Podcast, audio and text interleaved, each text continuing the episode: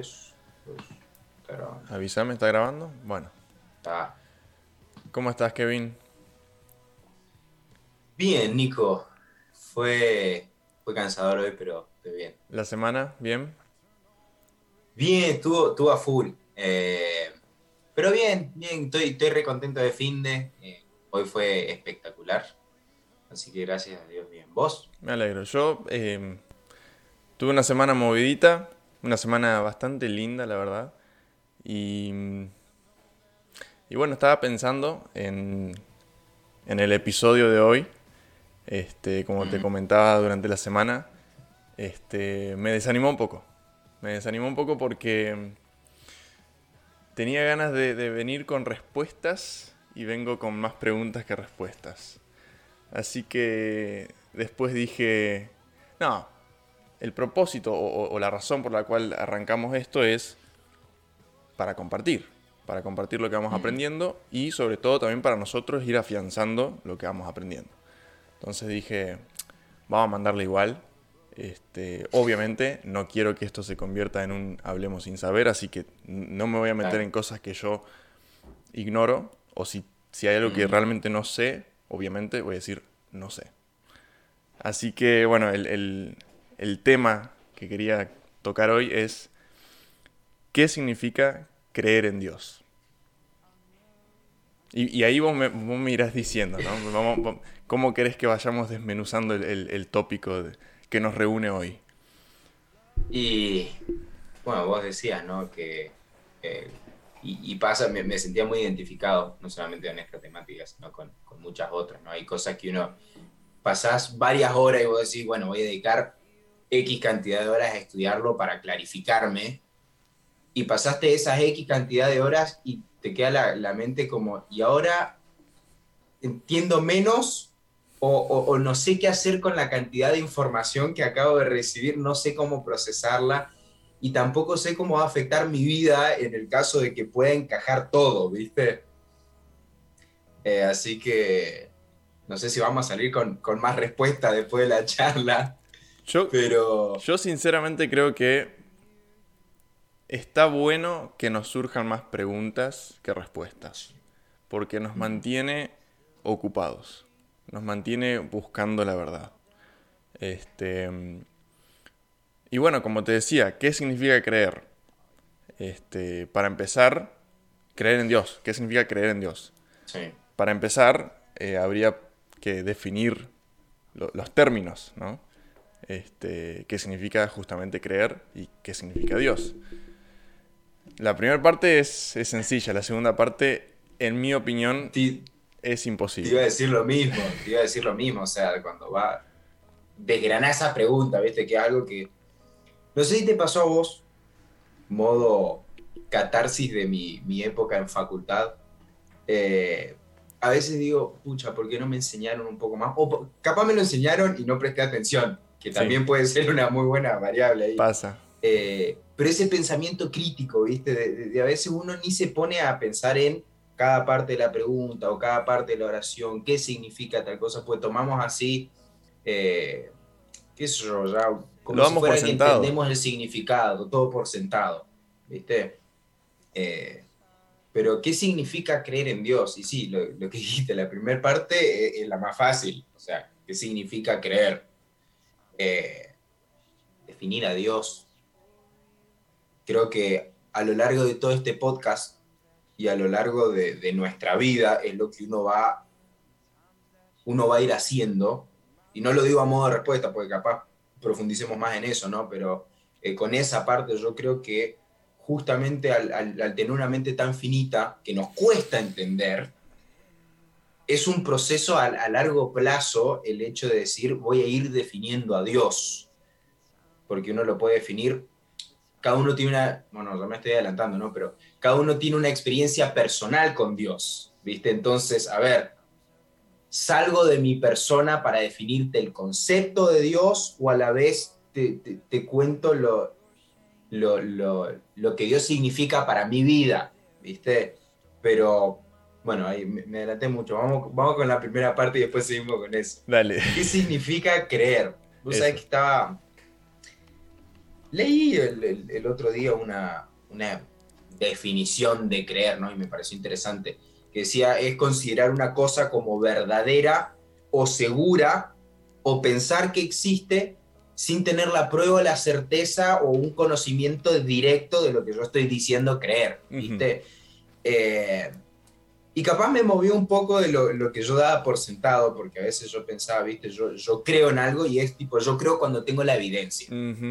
Tipo, yo te aseguro que, que yo creo en esto porque lo vi, porque lo escuché, porque ta, ta, ta, ¿viste? Tuve la experiencia como para decir, soy testimonio de esto, así que no me vengas con otra cosa, pues yo creo en esto. ¿viste? Pero esa parte de la definición decía, y, no es una, ni una definición bíblica, es una definición de, diccionario, es asegurar o tener una cosa como verdadera sin tener la prueba, la certeza o el conocimiento directo.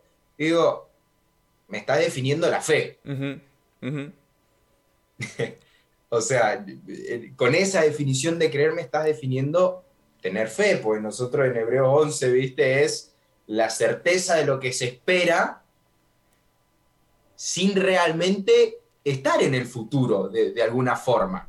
¿Viste? Como, yo sé que Dios me va a cuidar. ¿Y cómo sabes? Y me cuidó en el pasado, pero vos tenés la certeza de que lo va a hacer en el futuro. Y mirá, yo no veo el futuro. Pero yo creo que sí. Y, ahí está ese, ese, granito de fe. Eh, entonces, capaz de definir creer, eh, yo creo que es muy parecido o, casi lo mismo a decir qué significa tener fe en Dios. Eso te iba a decir entonces. ¿Son sinónimos? Mira, eh, yo los veo casi como sinónimos o, como sinónimos, sacando el casi, ¿viste? Eh, y, profundizando un poco más, ¿no? llevándolo más a la practicidad, está bien, qué es la certeza de lo que se espera y ta, ta, ta, qué, qué significa tener fe, porque a veces es algo muy así, no sé si la palabra es etéreo, ¿no? Etéreo, ¿no? Creo muy, que muy así como sobre las nubes, muy eh, poco conciso a la hora de llevarlo a la práctica. Claro. A ver, ¿cómo pongo en práctica la fe? La certeza de lo que se espera y ta, ta, ta. Eh, si querés algún día podemos eh, charlar un poco más, ¿no? Pero yo asocio la fe a la obediencia. Eh, porque es depositar confianza. ¿Me entendés? Es, es decir, ¿sabes qué? Yo voy a hacer, y me lleva a un acto activo, digamos, a una participación activa en eso, es decir, yo voy a colocar mi, mi fe, mi confianza sobre lo que vos me estás diciendo con lo que hablamos, viste, la, semana pasada, con ese cuadro que uno va armando y te queda, te queda en el rompecabezas esa fichita. Sí, sí, y bueno, todo, todo el contexto me dice que, que, va a ser así. O tengo una idea bastante clara de lo que puede llegar a ser y yo doy ese paso de fe. Y yo obedezco a lo que Dios me llama, teniendo la certeza de que en el conjunto total de, de la imagen, la pieza va a encajar. Claro. La pieza va a encajar. Pero yo capaz lo, y es lo que, no quiero decir que lo aplico al 100%, pues Jesús dice, si, si ustedes tuvieran fe como un grano de mostaza, o sea, el grano de mostaza así, ni siquiera ves, Es súper chiquito. Y uno acá hablando de la fe y ta, ta, ta, y yo obedezco. Evidentemente yo no obedezco lo suficiente, pues no tengo un, un fe como un grano de mostaza. Eso, eso también te quería decir. Este, perdón si te interrumpo, no sé si quieres cerrar la idea. No, no, no. Ok. Eh, creer en Dios, por lo menos yo llegué a esta conclusión, este, pensando y leyendo, este, no significa para nada que uno está completamente seguro y tiene completa certeza y fe de lo que está, uno está justamente creyendo. O sea, la definición te lo dice, por supuesto de creer en algo significa que vos tenés certeza de que tal o cual cosa es real, es verdadera, o se va a cumplir, ¿no? Ahora, eso no quita que uno por ahí se replantee cosas o tenga este, mm. ciertas inseguridades. Entonces yo, yo decía, creer en Dios. ¿Cómo creo yo, todavía nos faltó, perdón, antes de seguir esta parte, nos faltó definir o tratar de, dejar un tinte de definición de Dios, porque si no, necesito definir a Dios, que yo sé, acabo de decir al principio, no es posible, pero necesitamos por lo menos definirlo con una palabra. Tratar de dejar un tinte para seguir con, la idea que tengo. ¿Cómo lo definirías vos a Dios? Sacando tu experiencia personal. Dejando de lado mi, experiencia personal. Sí, sí, sí. Eh, capaz es muy cliché y, y, no voy a usar mis palabras, pues en algo, en algo como esto, de, con la magnitud que tiene, pues uno a veces, es lo que te decía, ¿viste? uno a veces da por sentado y uno habla cosas que a veces uno no se para a, pensar en lo que realmente significa, ¿viste? Y ahora, o sea, uno ahora no, no, lo toma así como un momento, oh, santo, sagrado, ¿viste? Ajá. Pero a la hora de definir a Dios, uno debería tener mucho cuidado con las palabras, ¿viste? No, al extremo de los judíos que no, ni siquiera mencionaban el nombre, ¿viste? O que hasta con todo lo respeto lo, digo por, por, si alguien que escucha o independientemente si hay alguien que escucha o no, eh, los judíos tienen esa tradición de no decir el nombre de Dios, eh, ni siquiera pronunciarlo, ¿viste? Eh, pero lo, lo, que Dios significa o lo que Dios y Dios da, Jesús da, y Él se, se autocalifica o se autodefine como Dios es amor. Y es, yo creo que es la, la vez donde lo, no sé si lo simplifica o lo complica más, pues, o sea, ¿qué es amor? Y abrir otro mundo. Vamos, vamos al tercer episodio. no, eh, pero yo creo que Dios es amor. Eh, y la Biblia misma, viste, después da una definición del amor, todo lo aguanta, todo lo soporta, el amor siempre está ahí, el amor es fiel, ¿entendés? Eh, entonces, cuando yo veo a, veo al Dios de la Biblia y, sacando mi experiencia personal, pues después otro capítulo, si creo, uno puede hablar, viste, de, de cómo uno ha visto personalmente a Dios, yo veo que la Biblia va dejando a lo largo de la narrativa bíblica, de comienzo a fin, va construyendo una, una imagen de Dios, ¿no? Que se la, se la haces el resumen y decís, Dios es amor, por la magnitud que la palabra amor tiene y por lo que ello conlleva, ¿viste? Por, por lo grande también que es el amor. Pero versículo conocido, Juan 3:16, porque de tal manera amó, ¿qué significa? Que Él se dio para que todo aquel que en Él crea, lo que venimos hablando, para que todo aquel que tiene fe, para que todo aquel que obedece no se pierda, más tenga vida eterna. ¿Viste? Entonces yo creo que capaz el Dios es amor con lo que eso conlleva, una de las mejores definiciones, pero a la vez, como, dijo un gran sabio, solo sé que no sé nada, ¿viste? Se queda corto. Eh, cuando más vas profundizando, te digo, más voy conociendo aspectos distintos y digo, pucha, qué poco conocía a Dios. Es como Job, ¿viste? Que al principio él proclamar, yo amaba a Dios, yo conozco a Dios, pasa toda la experiencia, al final dice, yo antes creía conocer a Dios, pero ahora lo conozco. Entonces yo creo que en esa, como decía capaz al principio, es, ese camino constante que uno va llevando en, una, en nuestra vida, donde uno va conociendo a Dios, no necesariamente, y ese es un área donde uno tiene que ser muy cuidadoso, no necesariamente poniendo mi experiencia personal como la base más fidedigna. ¿Por qué? Porque puede ser muy relativo, porque están nuestras emociones, están, está todo eso, que es muy relativo, ¿me entendés? O sea, yo, puedo estar de mal humor porque no comí algo, ¿me entendés? Y eso me puede llevar a una conclusión de Dios errada. Exactamente. Completamente de acuerdo. Entonces, a lo largo de ese camino, el poder ir conociendo a Dios, yo creo que te va llevando a la misma conclusión que Jesús mismo dice, yo soy amor, por lo que el amor conlleva, y, termino con esto, esta parte. Eh, vos sabés que por mucho tiempo yo buscaba y decía, está bien, Jesús dice, Dios es amor. Pero la Biblia no define qué es el amor. No hay una definición así tipo, viste, esta es la fe. Hebreo 11, o esto significa paciencia, o esto, lo otro, esto significa enseñar.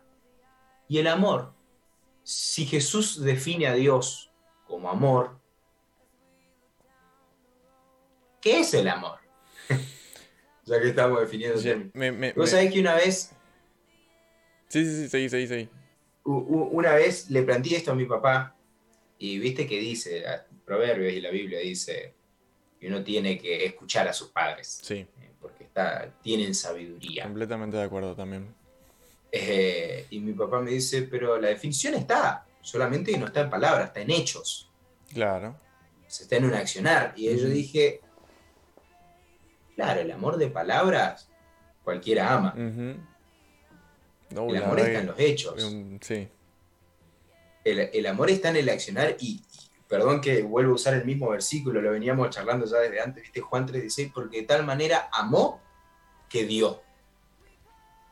El amor es darse, el amor es desvivirse. Ojalá uno pudiese amar como a Dios, pero creo que el, mundo cambiaría totalmente. El, sí, totalmente. Yo cambiaría si yo pudiese amar. Y ojo, si yo pudiese recibir y aceptar el amor de Dios.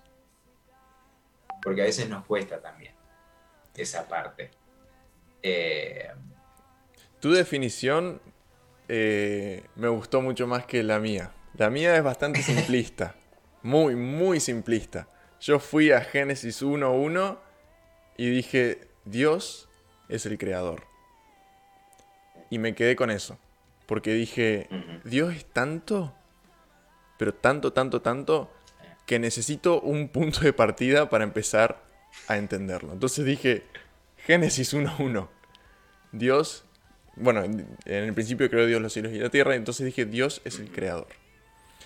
Pero mientras vos hablabas, pensaba, ok, la definición que me está dando Kevin ahora mismo, para nada contradice ni complica este, algunas conclusiones a las que fui llegando.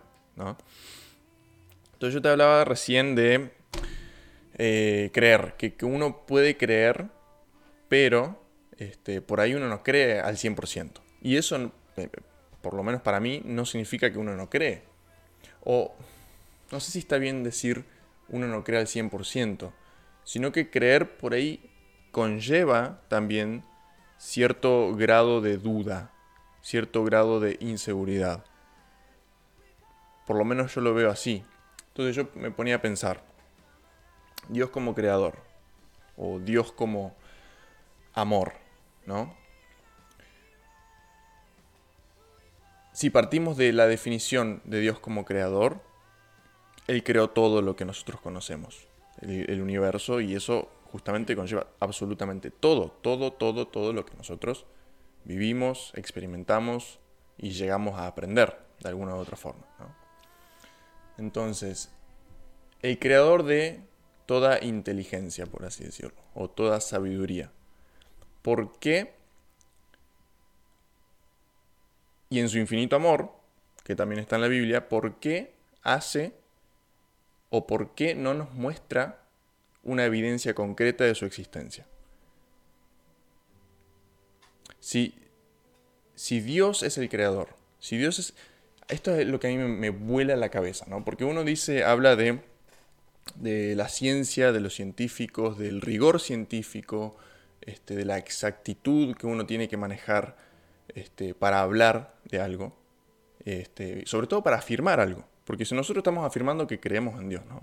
Entonces, si partimos de la definición de que Dios es el creador de todo esto, ¿por qué Dios no nos da esa certeza o esa evidencia máxima, si se quiere, de su existencia? Esta es una pregunta que te hago a vos para que me des tu opinión. Yo formulé una respuesta que también te quiero dar, pero te la tiro ahora. No sé si quieres tomarte un ratito para pensarla o ya la fuiste pensando. Vamos al corte y volvemos. no, porque. Eh, mira que es complicado. Fíjate, no sé si la formulé bien. ¿Se entendió bien lo que quise decir? Te, te iba justamente yo a formulártela como capaz yo la entiendo para ver si es justo lo, que vos me estás diciendo. Eh, si Dios es creador de todo, Que, la Biblia lo dice, vos decías, Génesis 1.1, en el principio creó Dios los cielos y la tierra, Juan después dice, en el principio el verbo, estaba con Dios, era Dios, ta, ¿viste? Si Dios es el creador de todo, y capaz le agrego un poquito, así como todo creador y como todo artista deja su marca registrada, que, viste es el nombre, la, firma, ¿por qué Dios no dejó una evidencia clara de que Él era el creador? ¿Es eso más o menos lo que estabas es eso, pero te agrego de que este, justamente a mí me pasa mucho este, pensar de cómo yo puedo argumentar, que obviamente también esto es otra conclusión a la que llegué, yo no necesito argumentar en realidad, pero cuando viene una persona con, con un, este, un trasfondo intelectual, son personas que, de hecho eh, yo me considero una persona que, que le gusta que le den este, buenas razones, que le gusta que le den evidencia, que le gusta que le muestren eh, el, camino lógico que hay que atravesar para llegar a una conclusión. Entonces, si Dios es el creador de todo eso, porque estamos partiendo de esa base, de que Dios creó todo, y, y, por ende creó también eso, creó la inteligencia, creó todos los mecanismos por los cuales nosotros llegamos a conclusiones. ¿Por qué entonces Dios no nos, da, no, nos las hace fácil, por así decirlo, y nos, nos deja, ok, o, directamente se muestra. Bueno, eso ya sabemos en realidad, que por ahí nosotros no, estamos preparados para, ver todo el, el esplendor de Dios, ¿no? Pero, ¿por qué no simplemente nos, muestra algo que sea irrefutable? ¿no? Que sea decir, Dios existe. Y, esta es la prueba máxima y no, no, puedes refutar esta prueba. esa es mi pregunta. Sí, eh, Tomate un minuto si querés, no sé. Vamos recreo y lo seguimos la próxima. No, eh, cuando vos venías, estabas hablando, decías, mencionabas la palabra eh, la lógica, ¿viste? Seguir la, lógica. Y, y, me preguntaba, ¿no? Capaz no, te respondo, pero lo digo, palabras previas a buscar una respuesta a tu pregunta. Sí, sí, tranqui. Eh, me, pregunto si la lógica de Dios y la lógica mía siempre van a ser la misma, A la hora de buscar. Y digo, bueno, estamos hablando de un ser totalmente superior y es un, un ser que creó mi conciencia y mi forma de pensar. O sea, Él está más allá de mi lógica. Eh, y yo creo que con la decadencia de, de, la mente del ser humano, del ser humano en general, nuestra capacidad de de racionalizar las cosas o de pensar o se ha ido disminuyendo a lo largo del tiempo nuestra capacidad de, conectar las cosas, pensar, ¿viste? tener ese pensamiento crítico en el buen sentido. Sí, sí, sí, sí. Como lo mencionaba antes, parte de creer en Dios es ese cuestionamiento, ese tener preguntas, ese buscar preguntas. Buscar la verdad. Y yo me animo a decir hasta que, que Dios no Dios no lo quisiera de otra forma, en ese cuestionamiento saludable, en ese, porque eso significa buscar primeramente el reino de Dios. Esa es la respuesta a, la pregunta que, yo tengo. Para mí, Dios, en su infinito amor, está, está en Génesis, ¿no? Nosotros fuimos creados a imagen y semejanza. Nosotros no somos iguales, por supuesto. Pero tenemos características y cualidades que se asemejan a Dios. Entonces nosotros podemos hacer uso de esas características y cualidades. ¿no? ¿Por qué Dios nos tendría que dar todo regalado entonces? ¿Por qué Dios no nos dejaría un poco el ejercicio de cuestionarnos, de pensar, de buscar? Y acá entro también a, otro punto que, es, que empieza a escapar un poquito de esto. ¿Te puedo hacer solo una, cosita que quería que se me había venido a la mente. Sí, sí, sí. No sé si va, va con la misma línea de pensamiento que venimos, ¿viste? Pero decías, ¿cuál, ¿por qué Dios no dejó tipo, o capaz lo decía yo, esa marca registrada, esa, esa firma, ¿viste? Y, y se me viene así muy a la mente este pensamiento, capaz no es el correcto, capaz, y, perdónenme si no es el correcto, ¿viste? Pero podemos equivocar. es como yo veo esa marca registrada ¿Cómo? Nos podemos equivocar. Estamos, eh. estamos haciendo un podcast sin filtro. Eh, pensaba en esa, se me venía esta imagen, ¿no? Que esa firma, no sé si es la firma, ¿no? Pero es el sello así, el, lo veo más como la frutilla del postre, lo veo al ser humano como eso. Porque, o sea, Dios oh. construye todo un contexto para poner a Adán y Eva. Perdón. No, pero sí, sí, sí. Lo, veo así al, contexto. Por si alguien lo va a escuchar, sepan que en ningún momento charlamos de esto. está bueno, está bueno y yo siento que estamos encaminados, digamos. Sí, por lo menos estamos ahí medio de la misma página. Sí, sí, sí. Eh, yo lo veo como Dios construye todo este contexto y Dios termina su obra de creación, porque termina con el descanso en el último día, pero termina su obra de creación con el ser humano. y, lo que vos decías, fuimos, Adán y Eva fueron creados a imagen y semejanza. Y es como, yo me animo a usar esta expresión, hay una chispa de divinidad en el ser humano. Totalmente. En, en el Dios creador, Adán y Eva no son creadores, pero son administradores de lo creado y Dios le da estaba a ponerle los nombres a los animales. dice, bueno, ¿qué le puso la etiquetita? No, es la identidad cuando uno se pone a pensar en, el nombre, lo que lo va a definir, etcétera, ¿viste? El, cuidado. Entonces, de alguna forma, la imagen, que yo la, me imagino la, la imagen física, debe haber un parecido físico hasta con Dios, y la semejanza en algunos atributos. Lo que vos decías, uno no es Dios, uno está muy lejos de ser Dios, porque uno es ser creado. Punto. O sea, pero ahí, ahí están esas chispas de divinidad, esos dejos de divinidad en el ser humano. Y voy a hacer así un, hyperlink a lo que vos decías, un, un aspecto que se me vino a lo que vos decías la semana pasada. Si el ser humano es capaz de hacer bien, alejado de Dios, imagínate lo, capaz de hacer el bien que es cuando está con su creador, que él es el bien. Y, en eso, a veces, perdón, termino, termino esta idea y... Tranqui, metele, metele, metele. Yo creo que a veces, y capaz me meto un poco, no sé si es política, pero en actualidad, eh, se machaca mucho en, no sé si vos has escuchado esa expresión, el, el, ser humano es el cáncer de la tierra. Ajá.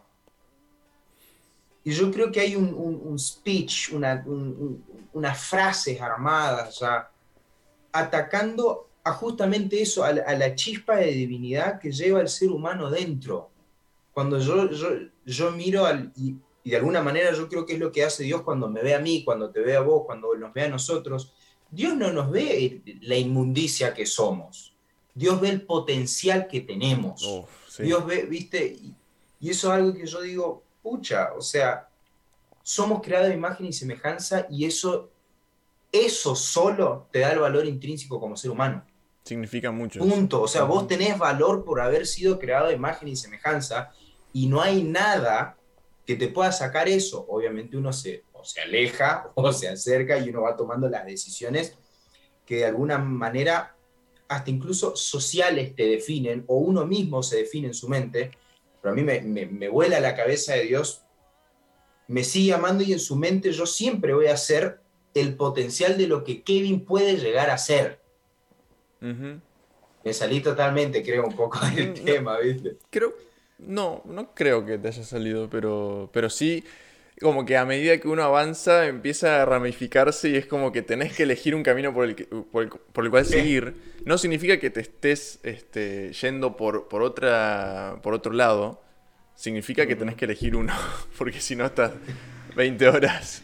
Sí. Este, ¿Querías cerrar o más o menos con eso? Iba a cerrar con cuando yo veo eso, digo, e, esa se me hace de alguna forma como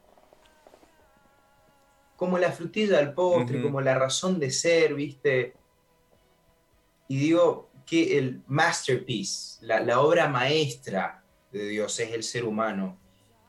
Y digo, cuando veo todo ese conjunto y lo que el ser humano es, digo, esa es una, una evidencia bastante clara, de alguna forma, ¿viste? Pero bueno, era lo que se me venía un poco a la mente. Ahí, este, bueno, para ir recapitulando un poquito, porque justamente nosotros estamos tratando de, definir este, qué significa creer en Dios.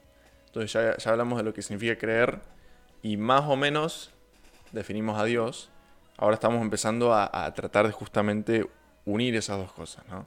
Entonces veníamos diciendo ahora de que creer en Dios básicamente es, es una acción, es una decisión. es una decisión más que una acción, pero es algo activo, algo que uno hace, algo que uno elige hacer. Y ahí es donde yo, yo justo antes de que vos empieces a, o que empieces a, cerrar tu punto. A divagar. A divagar. Yo estaba por decirte de que ahí es donde entra la parte que a mí personalmente me hace creer en Dios. La parte del libre albedrío. A mí me parece muy importante, no solo importante, sino me parece crucial este, que esté el concepto de libre albedrío en la Biblia. Por dos razones. Una, porque te están dando la libertad de elegir y, personalmente a mí me parece que la libertad está es un valor que está por encima de cualquier otra cosa. Ojo, acá estoy hablando de cosas personales, no estoy diciendo que, tenga que ser así para todos, es una cuestión personal. Es, un tema que, Por eso. Uno tiene que ser muy, muy preciso. Eh, exacto, estoy, estoy diciendo muy preciso en decir de que esto es algo personal, pero justamente, como te estoy diciendo, es lo que a mí más me hace elegir, elegir creer, es el libre albedrío, es una cuestión de libertad. La Biblia y Dios te presenta, te dice, tenés esto por un lado y tenés esto por otro. Vos elegís. Y no solo eso, sino que te muestra, te dice, si vos haces esto, va a pasar esto, esto y lo otro. Si vos haces esto, esto otro, va a pasar esto, esto lo otro. Si uno estudia un poco de historia o uno incluso también ve su propia vida, uno puede llegar a ciertas conclusiones como, yo decía en, el podcast pasado, yo he probado, y esto también vuelvo a ser personal, cuando estoy cerca de Dios, hay cosas que funcionan mejor que cuando no estoy cerca de Dios. Y eso de cierta manera es también evidencia. Ahora, yo entiendo que eso no sea evidencia suficiente para, para otra persona que quizás nos está escuchando, que quizás apenas conoce de la Biblia o, apenas escuchó hablar de Dios, yo entiendo completamente eso. Pero, ahí está el punto importante. Dios te da la libertad de ir y probar. Sin, o sea, hay consecuencias. Ojo, no, estaba por decir sin consecuencias, no. Hay consecuencias. Pero aún así te da la libertad de ir y probarlo vos mismo y vos, en, ese, ese infinito amor de Dios, te puedes arrepentir y decir, che, me equivoqué. No era como yo creía que era. Elijo creer en Dios. Entonces, está el libre albedrío, que yo te decía que es importante por la parte de la libertad, y también por una cuestión de que te deja a vos espacio para crecer personalmente. Y eso a mí es lo que me parece más importante a la hora de, decir creo en Dios. Porque yo no tengo la una bola de cristal, no tengo este, una evidencia certera de que Dios existe. Eso es algo que yo elijo creer por, por, las evidencias que me presenta la Biblia y por las evidencias que yo he ido experimentando a lo largo de mi vida.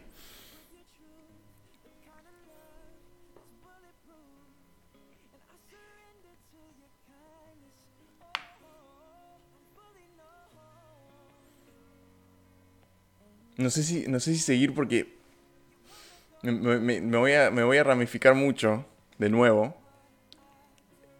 Me gustaría que vos des tu input antes de que yo siga, porque yo ahora quiero empezar a meterme en cuestiones más que se, empiezan a exceder lo teológico y empiezan a exceder lo, lo, espiritual, que, que, obviamente están conectadas con el, con el tema, pero siento que ya me voy a ir por otro lado. Entonces, lo que yo te decía era creer en Dios es algo que elegimos. Y Dios nos da la libertad de elegirlo. Y no solo nos da libertad, nos, dice, esto va a pasar si vos me elegís, esto te va a pasar si vos no me elegís. Vos velo. Eh, algo que estaba pensando mientras vos hablabas, eh, que me pareció muy interesante, capaz yo nunca lo había ordenado con esas palabras. ¿Viste? A veces pasa, es como, creo lo mismo que vos, pero nunca lo había ordenado en esas palabras. Para eso compartimos. Lo, que, lo, que hablábamos la semana pasada, lo bien que te hace a veces vos verbalizarlo, porque ahí lo ordenás y a veces escribirlo, pues también te ayuda a ver si es cuán estúpido puede sonar tu pensamiento cuando lo pones en papel, ¿viste? Eh, pero... Y cuando me pongo a pensar, te, digo, estoy al 100% de acuerdo con eso, algo que, que, hace mucho me, me, voló la mente, eh, y vos lo pusiste en palabras que, que, me despertaron mucho por, por, lo que te decía, nunca haberlo pensado o ordenado así, es el amor no, no, no fuerza las cosas, no fuerza las, fuerza, no fuerza las cosas. El amor no, no, no obliga. Y, hago ese link, viste, con, con, la definición de Jesús de Dios, que Dios es amor. El amor nunca te obliga. Y, y, y el hecho de que Dios me ame tanto, que me deje elegir, yo creo que es una razón más para decir cómo no creer. Porque cuando vos te vas y, vos decías, o elegís esto o elegís lo otro, ¿y qué es lo otro si no es Dios? El pecado es Satanás, ¿me entendés? Y cuando vos ves el, el desarrollo de la propuesta que hace Satanás, que nosotros la, denominamos pecado, o en la Biblia está denominada con el, título pecado, que es esa separación de Dios, el vivir bajo otros preceptos de los que presenta Dios. Eh, y vos ves el resultado, yo veo obligación, veo, veo cadenas en, el sentido mental, cadenas de pensamiento, cadenas de, esto, digo, ¿dónde está la libertad? ¿Dónde está? Y, lo voy a llevar capaz a algo que nos mueve más las emociones a veces, ¿viste? ¿Dónde está la libertad del nenito que nació en un país en guerra, que, o, en, un país con X situación donde la familia decide irse en un barquito y terminan todos, y peor por lo, peor, perdón por lo fuerte, ¿no? Pero terminan todos ahogados porque es algo que uno es, el elefante en la habitación que a veces uno no lo habla, ¿viste? ¿Dónde está la libertad de eso? Y yo digo, Dios es quien produce eso. No, es la entrada del pecado, ¿me entendés? Y eso es lo que produce el pecado.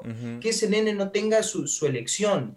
¿Qué es lo que produce el pecado? Que los hijos de Adán, o sea, ya la, siguiente generación, Caín y Abel, no puedan elegir.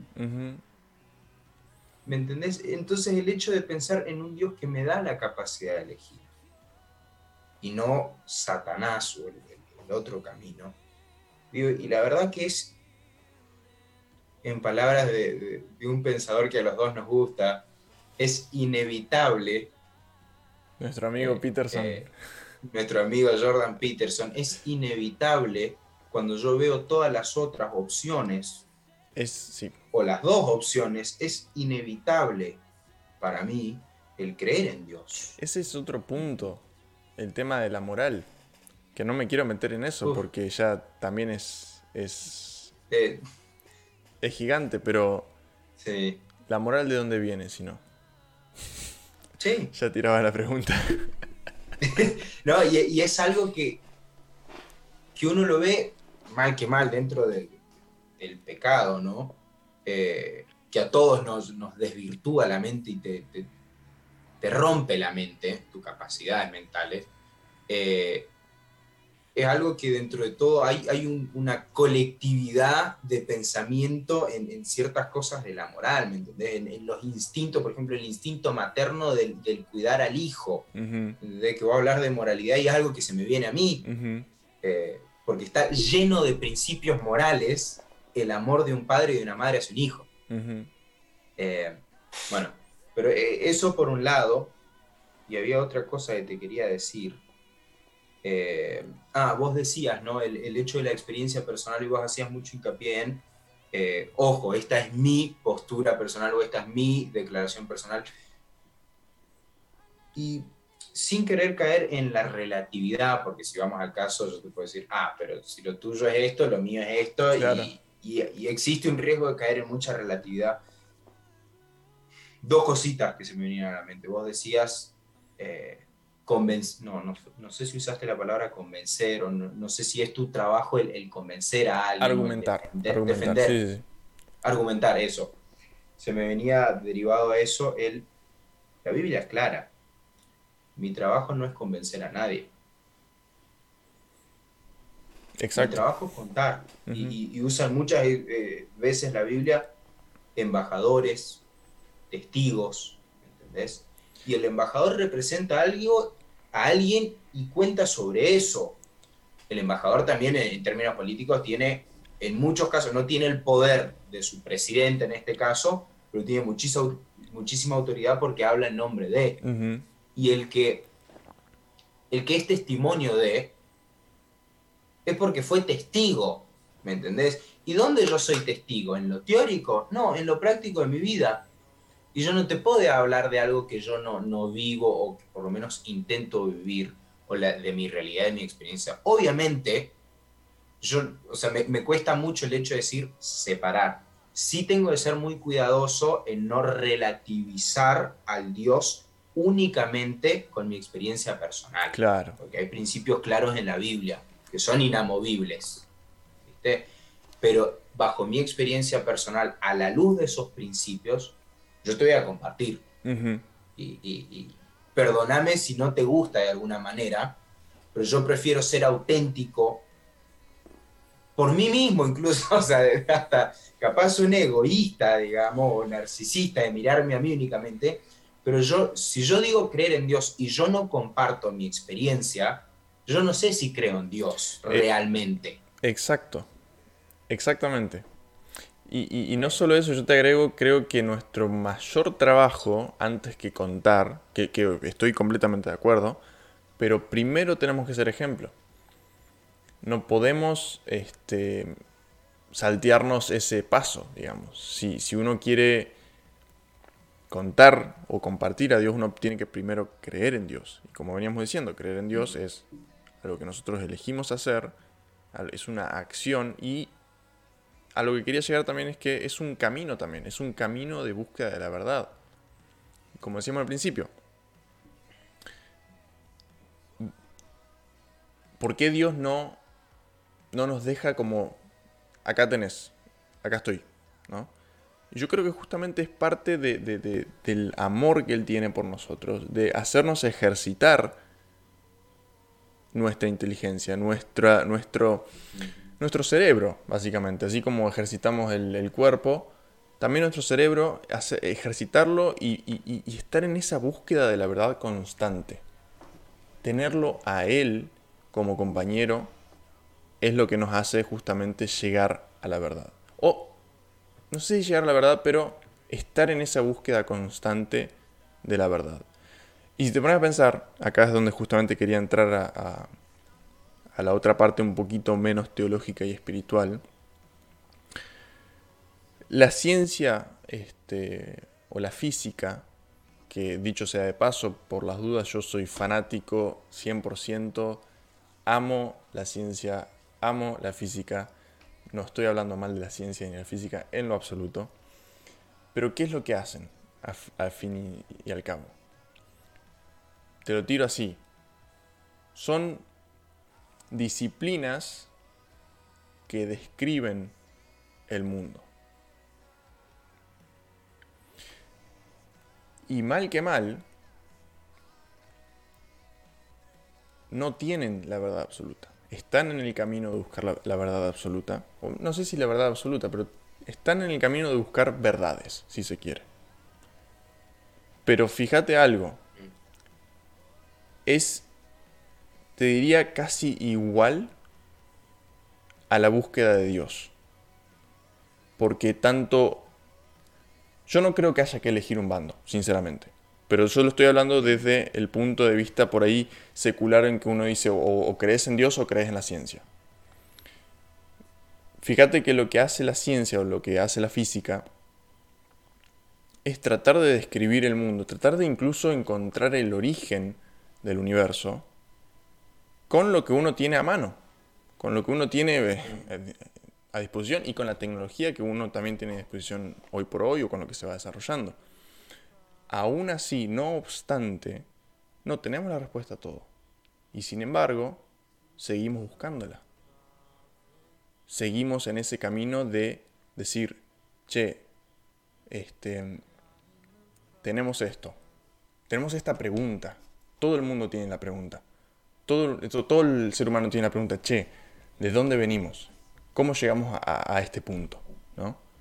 Ahora, la, gran diferencia entre creer en Dios y creer en la ciencia, si se quiere, repito, este, para mí son cosas que se complementan, deberían ir juntas, pero por ahí el pensamiento secular es o es una o es la otra.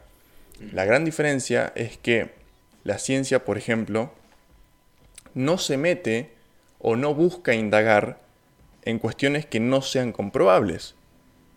Entonces, ahí nos estamos quedando cortos, si se quiere. Y, yo entiendo mucho a los científicos que por ahí se enojan cuando uno plantea preguntas filosóficas o preguntas que realmente a las, que no se puede llegar a una respuesta concreta mediante los caminos que tenemos los seres humanos, la lógica, el método científico. Entonces yo, me puse a pensar mientras armaba todo este... No, no, no es que armaba, mientras leía sobre el tema. Hay algo que se llama el principio antrópico, que es algo que es muy debatido en el mundo de la ciencia. Hay, hay lo, dos... Lo, podés, lo explicar, perdón, sí, sí, sí, sí, lo podés explicar por lo menos sí, sí, sí, para mí, para cualquier persona vaya a escuchar y que capaz no, no. Por supuesto, sí, sí, sí. Tenés. El principio antrópico en realidad se divide en dos. Está el principio antrópico débil y el principio antrópico fuerte, perdón y el principio antrópico fuerte. El principio antrópico débil dice, las circunstancias del universo son tales que permiten la vida, la vida inteligente. ¿no? Entonces uno puede decir, eso es una, tautología, es, es, una afirmación obvia que no, que no, no dice nada. ¿no? ¿Qué puede ser? Y ahora, el principio antrópico fuerte es las circunstancias del universo son tales que obligan necesariamente a la existencia de la vida. Entonces tenés, tenés esos, esas, esas dos expresiones que difieren mucho, porque una es la posibilidad y otra es obligan. En la posibilidad está eh, el hecho de decir, este, ok, somos parte de una infinidad de universos, esa es la teoría del multiverso, y justo se dio que en la nuestra hay vida. O sea, llegamos a que, hablando justamente de, la cuestión del diseño inteligente, no, perdón, no es diseño inteligente, el, ajuste fino de las constantes del universo, que, que, hay varias, no me voy a poner a hablar de eso ahora mismo porque otro episodio de 20 horas, este, llegó a darse que las constantes del universo permiten la vida como la conocemos. Y después el principio trópico fuerte es un poquito incluso más teológico, si se quiere, donde dice, el universo es este y, fue básicamente ajustado para que haya vida, para, para que necesariamente albergue vida. Entonces eso ya es un poquito si bien son, son principios que están planteados por, por, científicos, no por teólogos, son, son principios muy debatidos dentro de la ciencia porque dicen, no, no hacen al estudio de la ciencia. O justamente, tipo, ¿qué me interesa eso? nosotros estamos, nosotros estamos, eh, no nos interesa ahora mismo descubrir para qué estamos o por qué estamos, ¿no? Sí nos interesa descubrir cómo llegamos a estar, cómo llegamos a existir. Ahora, yo te planteo esto. El principio antrópico débil, como yo te decía, la posibilidad requiere que haya una infinidad de universos.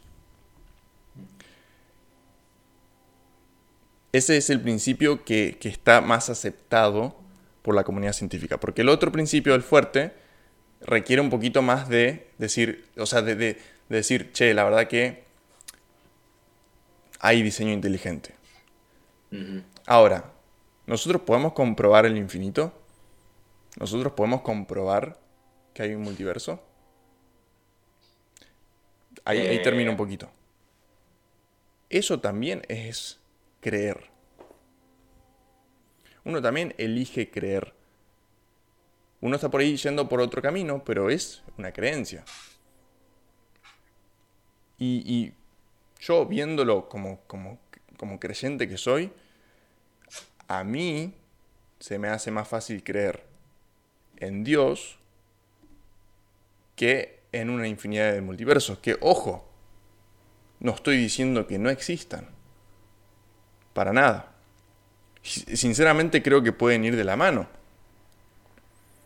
Ahora, para que la teoría perdón, para que el principio, el principio antrópico débil pueda darse sin la existencia de Dios, estamos hablando de el infinito, de una infinidad de universos. Eso, en, en mi opinión, también requiere de fe y de creer en algo. Tengo más para agregar, pero, pero quiero, quiero hablar sobre eso primero. Eh... Ah, es como se me viene mucho y se me viene nada a la vez. Eh, es interesante. acá donde yo digo, no, me pareció muy interesante, había cosas que capaz así vos me las presentás, eh, no necesariamente es mi área, ¿viste? Entonces por eso hay, hay ciertas cosas donde digo, me arriesgo o no me arriesgo a sacar una deducción y poner una postura sobre algo que yo no domino, ¿viste o no? Pero, Pero quién sabe si alguien domina esa temática. Eh? Es que en realidad es, es, es algo debatido en, en, el mundo científico. Nadie realmente tiene la posta sobre eso tampoco, así que... Lo, lo, que se me, veía, se me venía un poco, ¿viste? Y, quiero solamente ver si, si entendí bien. Eh, el débil es casualidad se, podría, la, palabra casualidad encajaría un poco con el concepto débil. Calculo que sí. En el sentido de, en el sentido de si hay un infinitud de, de, posibilidades, etcétera, etcétera, hasta llegar a lo que vos decías. repetime de, nuevo cómo era la, definición. sí, va de nuevo. El principio antrópico débil dice que las circunstancias del universo en el que nosotros vivimos son tales que hacen que la vida inteligente sea posible. Y el principio antrópico fuerte dice que las circunstancias de, nuestro universo son tales que hacen que la vida no, sea posible, sino que sea este, mm, obligatoriamente exista vida. Habla, vos usaste dos palabras ahora cuando definiste ambas. Eh, con la débil dijiste que no usaste la vida inteligente. O, estamos hablando de la vida del ser humano, del animal. Del ser humano. Estamos, hablando del ser humano como tal. Eh, Perdón, ahí te, digo, la, definición del principio antrópico fuerte es las circunstancias del universo son tales que hacen que la vida sea inevitable. O sea, que sí o sí tenga que existir. Sí. Y como te decía, el, el, primero este, abre la posibilidad a que nosotros seamos uno en una infinidad de universos y que, sea, y que en los otros universos no haya vida, pues justamente las, las variables o incluso la física de esos universos sea distinta a la nuestra. Y la nuestra da la casualidad, como decías, de que, o, la... Mm, sí, la casualidad de que tiene las constantes, está, está ajustada lo suficiente para que haya vida. O sea, para que haya humanos. Eh, estamos, ahí, me quedó bien, bien más claro. Eh, bueno, la, palabra que yo, usaba, viste, cuando decía la de la débil, es eh, casualidad, es lo que se me venía a la mente cuando vos venías hablando y digo, se dio la casualidad que X cantidad de factores se juntaron para que se propicie la vida, digamos. Y no hay un planeamiento, no hay una planificación, una organización, decir, acá quiero llegar y voy a hacer todo lo posible para que se llegue a esto. Eh, por otro lado, la fuerte justamente es lo opuesto, es, este es mi objetivo y voy a hacer todo lo posible por detrás para que se llegue a esto. Eh, ¿Qué me genera todo eso? Eh, yo, yo te pregunto, la pregunta que yo te hacía, ¿eso no es creer también? Pues yo también quiero derribar un poquito el hecho de decir, hay que creer en la ciencia o en Dios. No, a ver, eh, si usamos la definición que usamos al principio, viste, de dar una cosa por sentada, por, verdadera, que, existe sin tener la prueba de su certeza, y en ambas necesitas, vas a necesitar ejercer tu creencia, o sea, tu, fe, en otras palabras. Eh, porque inclusive, que me animo así, capaz a decirlo, eh, la, teoría fuerte, sí, sí, el principio fuerte, el principio fuerte es la que capaz se asemeja más a lo que uno tiene como bíblicamente en el hecho de decir, hay un Dios que planificó, creó todo un contexto para que exista la vida capaz así a, grandes rasgos y, una mirada más fácil y rápida, ¿no? Eh, pero yo no estuve en el principio. O sea, cuando Génesis 1, uno dice en el principio creó Dios los cielos, ni siquiera Moisés, que es el que lo escribe, estuvo. ¿Me entendés? Entonces, para yo creer en eso, yo tengo que ejercer mi fe y estoy dando por seguro, por verdadero, la existencia de ese comienzo en Dios sin tener la prueba, capaz así de decir, el método científico de observación, de etcétera, Pero de haber estado y decir... Mm". Ojo que el método científico se basa en primero formular una hipótesis. Y eso en parte también es, o sea, es afirmar algo y en base a esa afirmación ver si es verdad o no. Que también es un poco creer, si se quiere. Y a la misma vez pensando en eso, ¿viste? en, la otra parte, la, teoría débil, eh, obviamente yo necesito ejercitar mi fe o mi creencia para decir yo creo en esto. Sí me, me generan muchas dudas y muchos ruidos, yo creo en un principio por mi ignorancia en la temática eh, y otra por, por la cosmovisión que yo tengo, ¿me entendés? Como yo digo, yo tengo tan adentro mío el decir yo creo en un diseño inteligente o en, un Dios que diseña, propone, crea, ¿me entendés? Con un objetivo claro. Y digo, al creer eso, ¿cómo voy a creer en una sucesiva de eventos que terminó en, de manera catastrófica, porque no, no existió un orden, de manera catastrófica, en la vida acá en la Tierra? ¿Entendés? Sí, te iba a decir algo que sí creo que, eh, vos decías la palabra multiversos, ¿no? Sí, sí, sí. Múltiples eh, universos. Sí, sí, es la teoría de que existen, sí, eso. Eh, yo ahí es como agarraría, viste, hago el recorte de esa parte, de esa palabrita en, esa parte de la teoría de Bale y la pego también en, la, teoría fuerte, donde uno sabe con una, una, fundamentación bíblica que la Tierra no es el único lugar con vida creada por Dios. Entonces, y son, son cosas que a mí me hacen pensar y digo, me, explota la mente la creatividad de Dios, cómo serán, se regirán bajo los mismos, capaz la misma física, la misma química que nosotros, será que Dios propone toda una estructura diferente en un perfecto funcionamiento en otro ecosistema.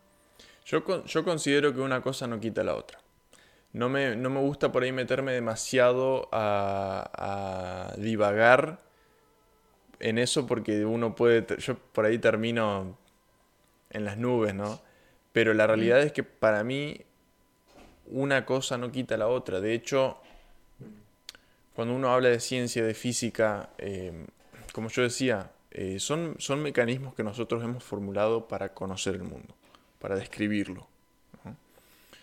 Y sin embargo nosotros no hemos llegado a responder. Pero, a ver, mientras más estudiamos el mundo, más preguntas nos surgen. ¿No? Y yo creo que es parte de, de, lo que Dios nos llama a hacer, no solamente entregarnos a Él, sino ejercitar nuestra inteligencia, estar en la búsqueda constante de la verdad. Ahora, yo creo que un, una astucia muy grande del diablo ha sido separar la ciencia de la fe, hacer como que son antagonistas y, y no, no lo son, son van de la mano. De hecho, Dios nos, nos pide, nos exige que nosotros lo busquemos a Él primero para llegar a la verdad. Creo, acá tengo un versículo que dice, fíate de Jehová de todo tu corazón y no te apoyes en tu propia prudencia. Reconócelo en todos tus caminos y Él enderezará tus veredas. No seas sabio en tu propia opinión, teme a Jehová y apártate del mal, porque será medicina a tu cuerpo y refrigerio para tus huesos. Pues obviamente hay muchos otros versículos, este es Proverbios 3, 5 al 8. A mí lo que me dice ese versículo es que yo me aferro a Dios, yo creo en Dios y Dios me va a ayudar a llegar a esas verdades que yo quiero, a las que yo quiero llegar. No solamente me va a ayudar, Él me exige de cierta manera que yo busque esas verdades, porque es mi deber como ser humano, creado a imagen y semejanza de Dios. Eso por ahí es lo que a mí realmente me, hace ruido o me, me, molesta a veces, de cómo a en, muchas ocasiones uno dice, elige el camino fácil y dice, bueno, eh, esto se nos va a revelar cuando, cuando estemos en el cielo. Yo no niego eso. Pero mientras nosotros tenemos que activamente hacer uso de nuestra inteligencia y preguntar y cuestionar nuestra fe y cuestionar el mundo, cuestionar cuestionar todo. Porque si nosotros estamos creados a imagen y semejanza de Dios, tenemos la capacidad de pensar. leía algo que me, que me hizo muy bien de alguna forma hace un tiempo. Y, decía esto, ¿no? Proponía esto, que en el cielo va a haber el espacio para las más grandes ambiciones. Exactamente. Eh, y, y me encanta eso. De, chiquito, no tiene la mente de chiquito, ¿no? Y tiene esa inocencia, ¿no? Jesús dice, eh, para entrar al reino de los cielos uno tiene que ser así inocente, en otras palabras, como Lene. Eh, pero yo me preguntaba, ¿qué voy a hacer en el cielo tanto tiempo? O sea, la eternidad. Y uno va creciendo y uno va desarrollando ese hambre por el, conocimiento, por el querer buscar, por el querer conseguir. ¿no? Yo lo veo algo tan natural, porque constantemente uno va generando, lo que vos decías, el método científico eh, se basa también en, proponer una hipótesis, investigar para ver si uno llega a la misma conclusión o no. ¿viste? Eh, constantemente nuestra observación hace lo mismo, o sea, capaz uno ni, se da cuenta que nuestro cerebro lo hace. El hecho de observar, prueba, error, prueba, error, a ver si se llega al mismo resultado, pues uno como nene hace eso, o sea, si yo me levanto, estoy debajo de la mesa y me levanto, me choco la cabeza, me doy cuenta que cada vez que haga lo mismo me voy a chocar y que no lo tengo que hacer, ¿me entendés? Y qué mejor método científico que eso. Sí, prueba y error. ¿Me entendés? Y uno va haciendo eso. Eh, y lo veo tan, tan humano y a la vez tan natural del ser humano, esa búsqueda por, el saber, por el conocer, por, el, ir el más allá, ¿viste?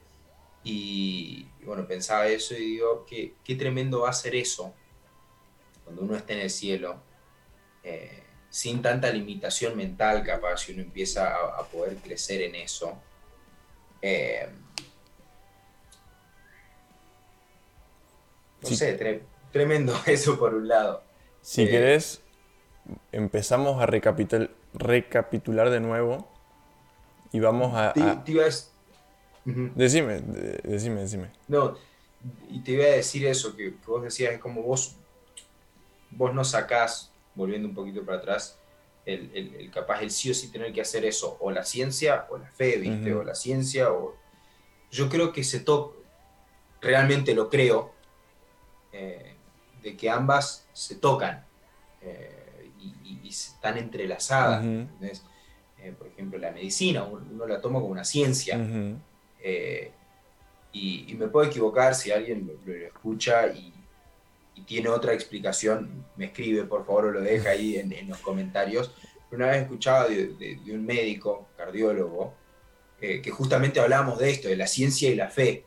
Y me decía, Kevin, eh, yo no tengo una teoría de por qué cuando en, por alguna razón médica hay que pararle el corazón a alguien para hacer alguna operación o algo, ¿viste? Y después se lo reanimamos. No existe una explicación que nos explique el por qué el corazón se reanima.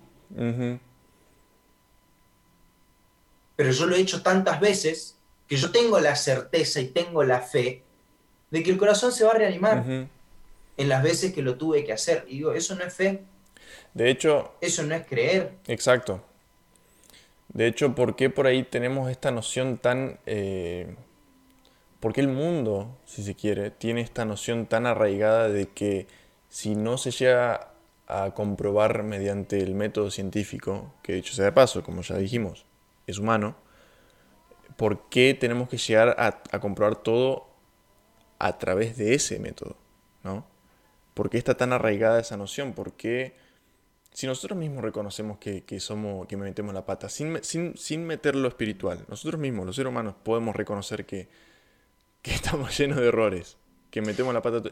Y la ciencia es súper dinámica, o sea, cada 10 ¿qué cada 10 años? Todos los, todos los años vamos descubriendo cosas nuevas que, invalidan quizás cientos de, años de, conocimiento que veníamos teniendo, de, una verdad que por ahí decimos, bueno, esto es así, y de repente decimos, no, la verdad que no era así. Y no está mal, está perfecto.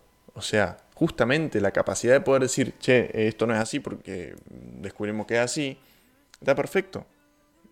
Sin embargo, tenemos esta noción de decir, si no se llega a través de esto, entonces no puede ser.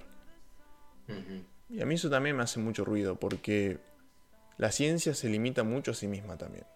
Como yo te dije, hay un, no sé cómo se llama este principio, tiene, un nombre, pero que la ciencia no se mete en cuestiones que no se puedan comprobar. Y Dios mismo en la Biblia te dice, yo no me voy a mostrar a ustedes. No me voy a decir, mira, acá estoy o toma esto. Entonces, claro, la ciencia directamente no, no se va a meter a buscar a Dios porque escapa a su, al área, por así decirlo. Y no está mal. Para mí no está mal, sinceramente. De hecho, me parece perfecto que, que, que, tengamos definidos estas disciplinas que digan, bueno, esto, vos te dedicas a esto, vos te dedicas al otro, porque si la medicina se empieza a meter en no sé, ingeniería mecánica. No tiene ningún sentido. Está perfecto que, haya estructuras, que haya marcos. Eh, justo eso te, iba a decir que uno a veces es muy rápido con ese, cuando uno comienza con esa línea, ¿viste? A empezar a deconstruir y decir, ah, todo es demasiado grande para cualquier disciplina, para qué existen las bases de ese. Y la verdad es que si uno está donde está hoy, con todos los avances que hay, es gracias a esa estructura totalmente imperfecta y totalmente falible, pero que nos ha traído hasta donde estamos. uno tiene que tener un... Valido nomás tu punto, ¿viste? Uno tiene que tener ese respeto que vos decías, pero uno también tiene que entender que es falible, Totalmente. un todo. Totalmente. Bueno, recapitulando, porque tocamos muchas cosas y quiero tratar de darle forma a todo esto. Siento que todavía está un poquito desordenado. Teniendo en cuenta todo lo que hablamos, ¿qué es creer en Dios para vos ahora? Como para ir cerrando. Eh,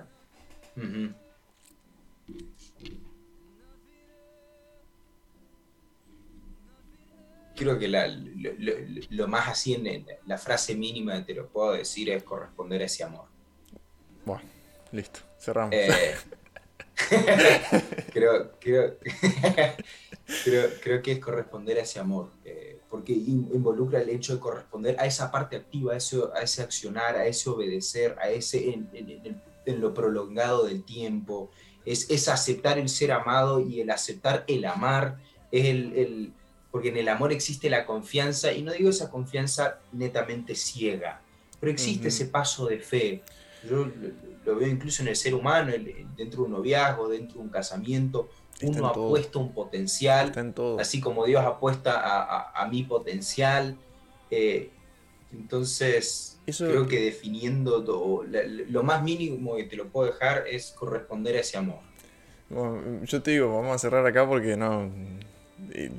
El cierre perfecto lo diste vos, pero, pero tenés razón en eso que dijiste vos recién. Y lo quería mencionar, me estaba olvidando.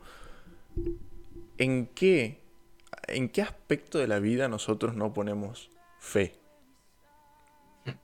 ¿En qué aspecto de la vida nosotros no ponemos algo de fe? Nosotros no tenemos la más pálida idea de qué es lo que va a pasar mañana. Y sin embargo, le metemos adelante, como si fuese que mañana va a ser un buen día o como...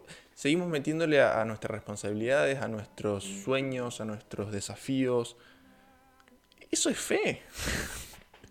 Entonces digo, creer en Dios, para mí, es el camino más lógico. Pero me gustó mucho más lo de corresponder a ese amor. Porque el camino más lógico se me hace muy frío e incluso hasta. Sí, muy frío. No, no, no, no, me gusta tanto como, como tu definición. Me, me, gusta, pues de alguna manera quiebra con muchos paradigmas. con tu definición, el, camino más lógico. Y, vuelvo a esa frase que, que decíamos que, que le dice Jordan Peterson: es inevitable. Es inevitable y dentro de la, de la, de la ilógica del mundo, porque el, pecado trae mucha ilógica, cosas que no, porque fuimos creados de semejanza de Dios, pero vivimos en un mundo del pecado, ¿viste? Son es eso, ¿viste?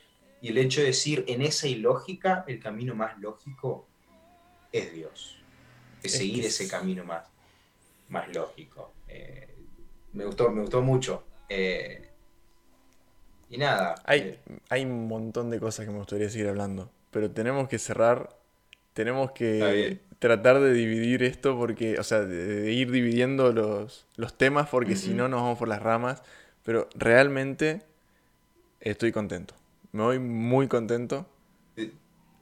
Pensé que iba a ser más complicado, pensé que me iba a ir más este, frustrado y la verdad que no.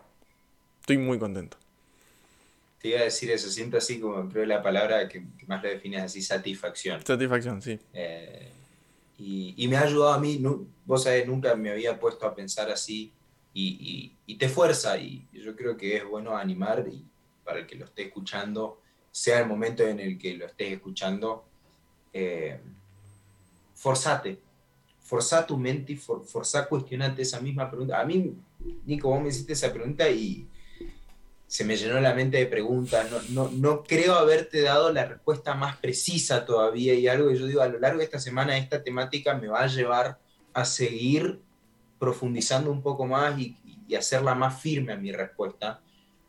Pero si, puedo dejar algo para el que lo está escuchando, para mí mismo y para vos, es a lo largo de esta semana, hacerte la misma pregunta y forzate y esforzate ambas. Ocupate y preocupate por, por hacerte esa pregunta. O sea, ¿qué creer en Dios? Y capaz, ¿por qué vos crees en Dios? Y hacerlo personal. Totalmente. Totalmente. Quería decir algo y se me fue. Era. No, se me re fue. Era una pavada igual, no, no era nada, nada importante. este. Tranqui, tranqui. Bueno, Gracias Kevin por, tu tiempo y a los que nos están escuchando, si de repente tienen algún comentario o incluso si dijimos alguna pavada gigante que, que nada que ver, nos lo escriben en los comentarios o mensaje privado. Yo no sé, yo traté de, de, limitarme a hablar de las cosas que sé, pero sé que pude haber dicho alguna pavada. Y, como le dijiste vos, uno habla sin filtro, digamos. Esa, es la idea. Eh, y eso iba a decir lo que vos dijiste. Si, si alguien tiene alguna temática que, que, uno dice, che, estaría bueno poder tocar esta temática, estaría bueno o me gustaría aprender sobre esto. No sé si Nico y yo vamos a tener las respuestas, eh, pero por lo menos la buscamos juntos. No hay necesidad de caminar solo. Exacto, eso mismo. Bueno, que vincho. Nico, te mando un abrazo, mil gracias. Nos vemos. Y hasta la próxima.